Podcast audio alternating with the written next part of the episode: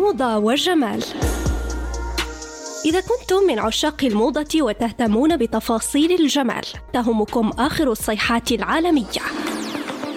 الملابس، الأكسسوارات، الحقائب، قصات الشعر، الوصفات الطبيعية وحتى أنواع العطور حسب الفصول.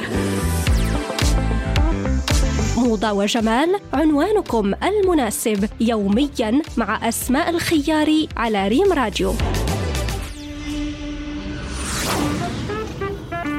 مستمعينا أهلا بكم في هذه الحلقة من برنامجكم موضة وجمال على إذاعتكم مريم راديو. موضوع حلقتنا اليوم هو كيفية التخلص من تجاعيد العين بطرق طبيعية وبسيطة بلا ما نحتاج شراء المنتوجات اللي باهظه الثمن. بزاف ديال السيدات كتعاني من مشكلة ظهور علامات ديال الشيخوخه المبكرة على العينين وكتمشي باش تشري كريمات مرطبة أو زيوت طبية لتخفيف من ظهورها لكن هذه الطريقة مكلفة ويمكن لنا استبدالها ببعض الوصفات الطبيعية للتخلص منها لذلك جبنا لك سيدتي ثلاثة ديال الوصفات اللي كتعتبر فعاله نبداو بأول وصفة زيت اللوز اللي كينصحوا به الخبراء كيساعد من التخفيف من تجاعيد العين.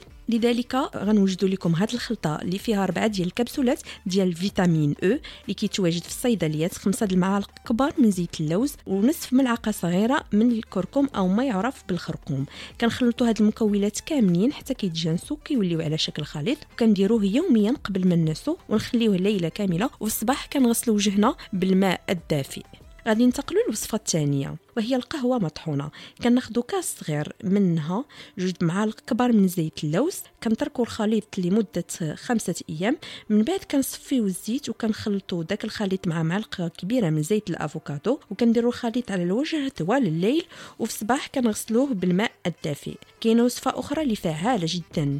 كناخذوا جوج معالق صغيرة من الخرقوم معلقة كبيرة من دانون مسوس. كنخلطوا هادشي كامل وكنديروه في وجهنا خصوصا منطقة تحت العينين ونخليوه لمدة 15 دقيقة ونغسلوه ولا نمسحوه بالقطن. وبهذا كنكون وصلنا نهاية الحلقة. كنشكركم على حسن الاستماع وكنتمنى نكون عطيناكم بعض المعلومات اللي غادي تفيدكم. وكنضرب لكم موعد في الحلقة المقبلة. بسلام عليكم.